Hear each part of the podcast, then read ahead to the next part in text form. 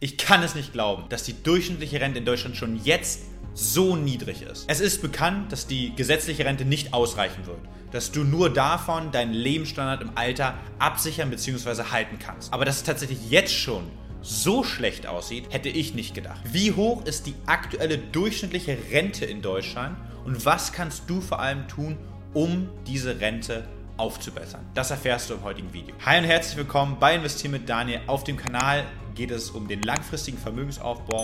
Hier lernst du, wie du dein Geld vor der Inflation schützt und vor allem auch, wie du es schaffst, einen sorgenlosen Ruhestand für dich und deine Liebsten einzuleiten. Und was wir dazu tun müssen, ist natürlich, dass wir uns mit dem Thema Rente auseinandersetzen und die aktuellen Gegebenheiten, gerade auch die durch die Politik vorgegeben werden, natürlich analysieren müssen und schauen, wie können wir uns bestmöglich, vielleicht auch unabhängig davon, aufstellen. Deshalb schauen wir heute mal, wie ist der aktuelle Stand bezüglich der Rente in Deutschland? Wie hoch ist die und was hast du vielleicht für Möglichkeiten, um selber privat vorzusorgen? Du hast sicherlich mitbekommen, wie der aktuelle Stand um die Diskussion der Rente in Deutschland ist.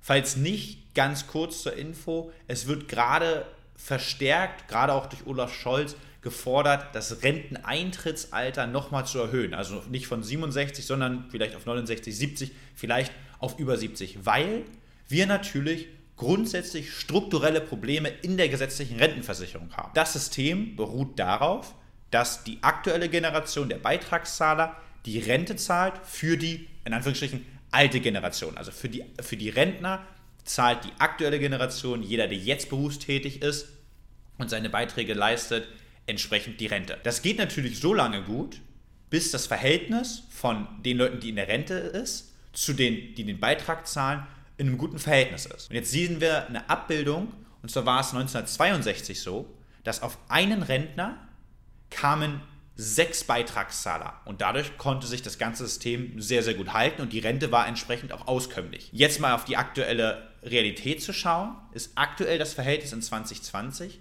von einem Rentner kommt noch 1,8 Beitragszahler hinzu. Dieses Verhältnis wird sich natürlich durch den demografischen Wandel zum einen und auch dass die Babyboomer-Generation zeitnah in Rente gehen wird, nochmal deutlich verschlechtern. Und so ist es in 2050 prognostiziert, dass auf einen Rentner noch 1,3 Beitragszahler kommen. Dass das System dann, so wie es vielleicht vor 60 Jahren angedacht war, nicht mehr funktioniert, ist nicht verwunderlich.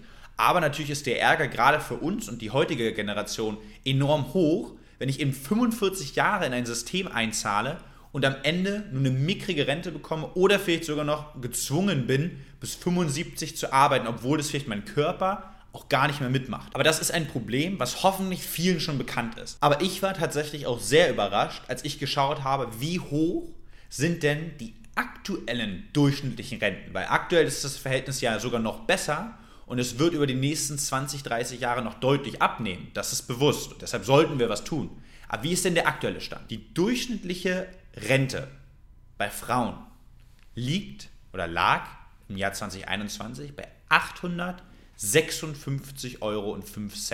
Bei Männern etwas mehr bei 1203 Euro. Jeder fünfte, ja, also 20 Prozent der Rentner, haben sogar eine Rente von weniger als 500 Euro im Monat erhalten.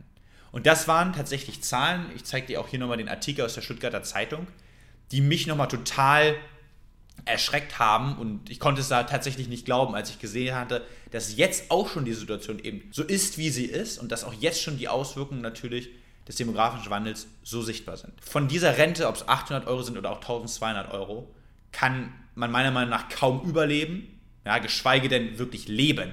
Ja, wo wir davon reden, dass man eben vielleicht auch nochmal in Urlaub fahren möchte, sich das eine oder andere auch natürlich weiterhin gönnen möchte, für die Familie vorsorgen möchte. All das ist nicht möglich bei dieser durchschnittlichen Rente. Und das ist die Durchschnittsrente. Was kannst du jetzt also tun, um dem Ganzen vorzubeugen? Mach dir zum einen klar, dass es, es ist so, wie es ist. Es klingt so einfach, aber ich glaube, es ist wichtig, dass wir erkennen, dass du gerade politisch wahrscheinlich nicht den Einfluss hast, an diesem grundsätzlichen System, an dieser Struktur etwas zu ändern. Das Wichtige und die Erkenntnis daraus sollte für dich sein, du weißt, es ist so, wie es ist, dass du eigenverantwortlich das ganze Thema für dich angehen musst. Für dich und dann natürlich die nächsten Generationen, die dann folgen.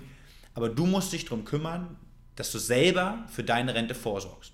Und dabei reicht es jetzt nicht, wenn du irgendwie hier mal 50 Euro Sparplan in irgendeinen Riester-Vertrag von vor fünf Jahren gemacht hast und aktuell noch ein ETF-Depot hast, wo du 100 Euro im Monat reinsparst. Das wird nicht reichen, um deine Altersvorsorge, deine Rentenlücke zu schließen. Was ist also sehr, sehr wichtig? Es ist sehr, sehr wichtig, dass du dich einmal intensiv mit dem Thema auseinandersetzt. Dass du möglichst eine hohe Sparquote hast. Du sollst nicht frugalistisch leben, aber du sollst, sag ich mal, ungefähr 20% deines Einkommens beiseite legen für Investments, egal ob es ins Depot geht oder Richtung Altersvorsorge. Ganz wichtig, investiere nicht aus dem Bauch heraus und das wäre am besten und gehört zu diesem Konzept, das du dir unbedingt machen solltest. Lass dich unabhängig beraten ja, und stelle einen Plan auf, wie du deine Rentenlücke erstmal ermittelst und wie du da bestmöglich für dich mit der besten Lösung vorsorgen kannst. Wenn du jetzt wissen willst, wie du deine Rente aufstocken kannst und warum auch vielleicht ein ETF-Depot nicht die optimalste Form der Altersvorsorge für dich ist, dann trag dich unbedingt unten über den Link in der Videobeschreibung auf ein kostenloses Erstgespräch ein. Ich oder jemand aus meinem Team wird sich bei dir melden, schauen, wie deine aktuelle Situation ist, was du dir vorstellst für Ziele in der Rente zu erreichen und dann werden wir zusammen ein Konzept aufstellen, wie du genau dort hinkommst. Ich habe schon Dutzende Menschen genau dabei helfen können und deshalb freue ich mich auf das Gespräch mit dir, wo wir deine Situation analysieren und schauen, wie du deine Ziele bestmöglich erreichst. Ich hoffe, das Video hat dir gefallen. Wenn dem so ist, lass auf jeden Fall einen Daumen nach oben da und nicht vergessen, lass dein Geld für dich arbeiten. Ciao, ciao.